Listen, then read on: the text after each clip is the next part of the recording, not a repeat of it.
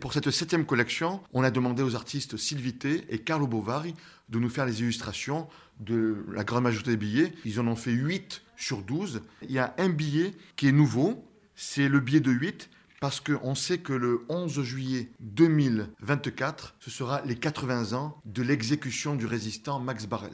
Alors donc on apporte les euros, on vous donne des Nissart en échange, et après vous pourrez payer chez nos 21 partenaires moins cher qu'en euros. Il n'y a pas de centimes.